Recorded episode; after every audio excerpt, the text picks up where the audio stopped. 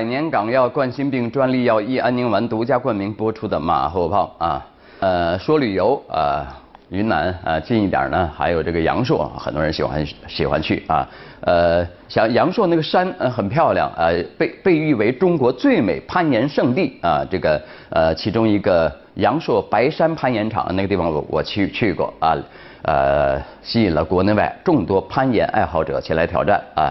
但是呢，三月份的时候，村民呃一看这个情况挺热闹，就自己开发呗啊！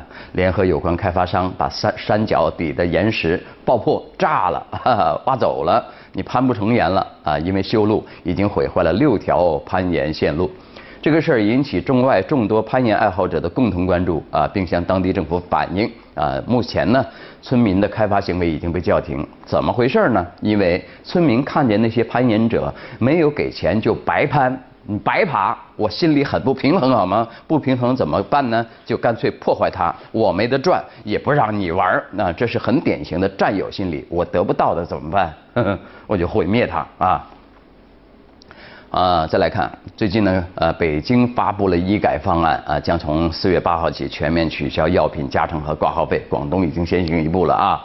那看病不要挂号费啊，这个医生开药不收提成的时代可能终于要来了啊。不少人认为呢，医改的核心问题应该是降低医药费，但是但是实际上呢，医疗改革是一个复杂的整体，不只是单纯降低药价这么简单，因为在医疗体系中呢。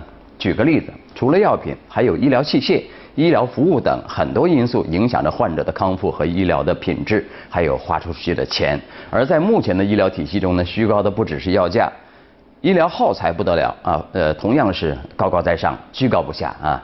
那在目前的医疗体系中呢，很多相同水平的医疗耗材，国内的价格要比国外呃贵两倍左右。一台手术，那患者。支出的六成以上的费用是医疗耗材的费用，啊，所以说你看医改医改啊，想毕其功于一役，呃，想用一项改革措施就解决问题，那是不可能的啊。取消了药品价格加成、药价虚高啊、看病贵的问题，它就能解决吗？啊啊，看个奇葩事件，说这么一个地方啊，一个派出所又来人要开证明，这次要要求开具的证明是什么呢？开呃开具的是有正经工作的证明，怎么回事呢？这是个女的，五十岁左右啊，儿子打工的儿子，呃，带回来一个女朋友，哎呦，太漂亮了，穿着太时髦了，大冷天露大腿露那么长，呃，老娘看不惯。凭多年的经验，老娘老娘觉得这这个这女孩啊没正经工作啊，她是怎么想的？你知道啊？于是自己就跑来派出所，想让警察给这个准儿媳开个正经工作证明，啊。奇葩人奇葩事啊，但是反映出来的却是很普遍的一种心态和现象。我我们检讨一下吧，好不好？我们是不是都有证明迷信、办证崇拜呀？呃，这这这个女的要求派出所给她的准儿媳派开这个正经工作证明，呃，尽管逻辑上不通，但是如果那派出所真给她开了，她就拿那个证明，哦，你有正经工作了，她就这样啊，她是这么一个思维逻辑啊。那如果。反过来想啊，如果没有办证啊和开证明这回事儿，哎，真不知道全国不知道有多少人失业啊？好吧，正经工作，我们来排排明白啊。老马这个工作算啊排在第几位呢？大家觉得哈？呃，正经工作排名啊，大家应该觉得怎么排？我觉得银行比较靠谱。银行觉得谁呃比较呃呃好是好工作，他就是好工作啊。有好工作的人呢，他贷款都很容易。老马现在想贷款不行了啊，人家会告诉你你是高危客户啊，高危。呃，这个排第一位的首推公务员，这不仅是铁饭碗的现实优势，也是人们观念中的最佳职业啊。有身份、有地位、有保障、有说头啊。呃，当了个领导。领导干部啊，回家那叫光宗呃耀祖，光耀门楣。比方说，呃，在广州你混个处级干部，你回到呃呃家乡。那基本上跟县长平起平坐，对不对啊？那再往后呢，就是国企事业单位啊，外资企业啊，五百强的民营企业什么的啊。那接接着下来，我们就呃不排了啊，呃涉涉嫌歧视了哈哈。那歧视这个东西，呃，也是人的观念中固有的啊，还不光是高低贵贱之分，呃，只要是看不惯、不喜欢，那就能找出个。呃，借口和理由啊，歧视他一把。比方说，一哥们儿挺帅的吧，长得挺好看，啊，还挺有钱，戴着大金戒指啊，家里呃资产好几千万啊，呃，我也能歧视他呀？不就挣点臭钱吗？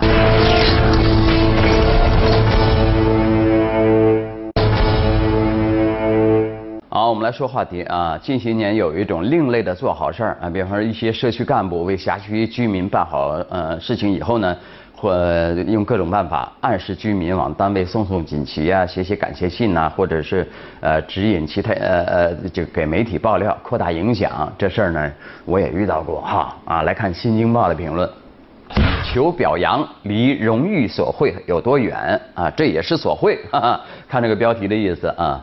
呃，评论说这不仅让人想起了电影《求求你表扬我》中的场景。呃，剧中杨红旗来到报社，要求在报纸上表扬自己，理由是他救下了一个险遭坏人强暴的女大学生。不过，这种主动另类的做好事却引发了很大的争议啊！因为这种索要表扬的行为放在社区干部身上，很容易就成了什么呀？荣誉索贿啊！因为社区干部承担着公共服务的职能，便民利民本来就是他们的呃角色义务，本来就是社区干部的分内之事，却又想方设法的求表扬，一些在欲望的呃呃泥沼里无法自拔的社区干部，千方百计的往自己脸上贴金啊！呃，社会学者孙立平认为呢，将应该的提升为要褒奖的，将不应该的模糊为应该的，这样的谬赏主义可能会一步步的逼退社会生活的底线。什么呢？将应该拔高为需要受到褒扬啊，履行应当的呃责任与义务就被过度拔高。当普通的职务性行为被加以表扬，实际上也就将社区干部普通行为责任与义务的底线抽掉了啊。求表扬需要建立在呃居民自主自愿的前提下。强人所难的荣誉所会，显然背离了这个原则。那说说轻一点呢，是自欺欺人；说重一点呢，是急功近利，渴望走捷径啊！只有让欲望号街车及时刹车，才能从根源上消除荣誉所会啊！再来看啊，呃，前两天媒体报道了，说这个二十六号下午四点左右，在南京南站有一个男的从二十二号站台跳下，横越铁呃铁轨。呃，准备过去嘛，结果哎，被夹在列车车厢与站台之间，在救援的过程中死亡。看那个照片呢，非常的惨啊！哎，来看《新京报》的评论，遵守规则也是一种自我保护啊。呃，评论说了，有些痛呢，隔着屏幕就能感知到，千钧重物压腿和在呃局促缝隙里无法动弹的这个痛感之剧烈，恐怕不逊于锥心刺骨。更何况压顶的还有生命倒计时读秒带来的绝望，这种无法被表达的痛，也为这起悲剧中的悲字加粗了啊！男子越轨被夹身亡，悲就悲在其结局难以挽回，他的动机又很无意识，两者形成了剧烈反差。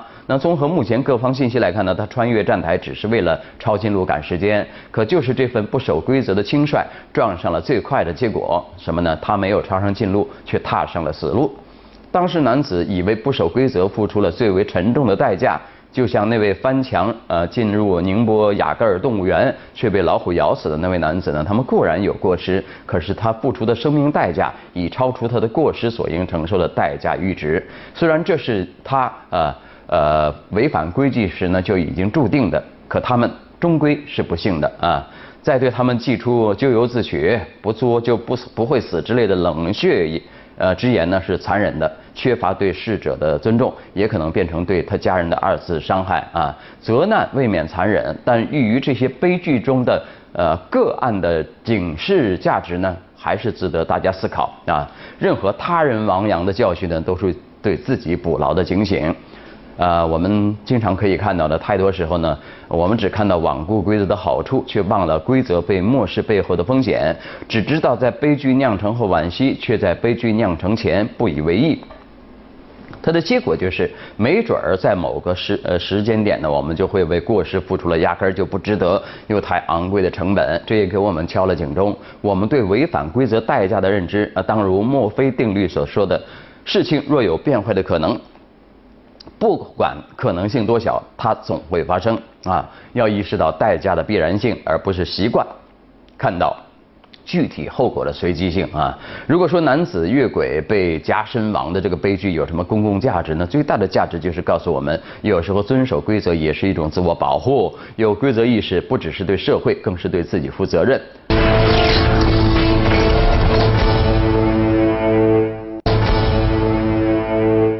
在我往啊，清华大学呢，呃，透露了啊，针对如何进一步弘扬清华体育传统的问题呢，将从二零一七年级开始呢，如果没有特殊情况，学生必须通过入学后的游泳测试或参加呃游泳课的学习并达到要求，否则不能获得毕业证书。我来看看朋友网友们的围观。有位说这个可以有人才，如果死于不会水性，确实太浪费啊！不说救人了，至少掉水里了能自救啊！还有一位说应该规定高中游泳是必修课啊，不会游的就不能毕业。高中时呃年龄小，好好好学，也懂得保护自己。假设一个外星人远远的看着地球啊。